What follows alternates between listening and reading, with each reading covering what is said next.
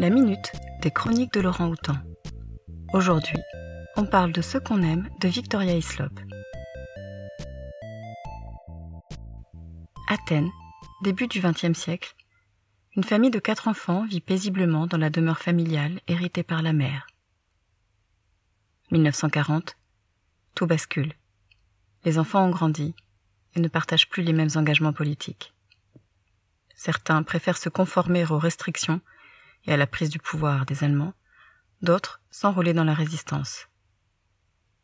Thémis, notre héroïne, raconte cinquante ans plus tard à ses petits-enfants sa propre enfance, l'absence de son père marin et de sa mère dépressive enfermée dans un hôpital alors qu'elle est encore toute jeune.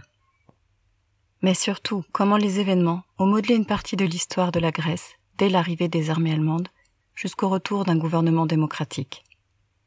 Finalement, l'invasion des troupes d'Hitler n'a pas été la période la plus sombre.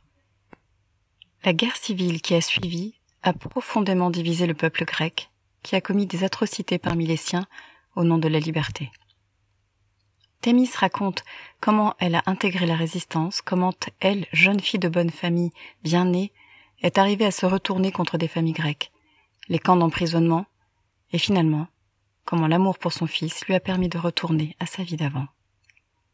Inspiré de faits historiques bien réels, ce roman nous rappelle que même si l'on se croit en sécurité dans un pays démocratique, tout peut basculer en une nuit, et que nos voisins, que l'on pensait nos amis, peuvent par peur de l'occupant nous dénoncer sur une simple rumeur. Et parfois, il faut se battre pour nos droits. Les chroniques de Laurent Houtan sont un podcast des bibliothèques de la ville de Lausanne. La chronique d'aujourd'hui vous est proposée par Mélanie.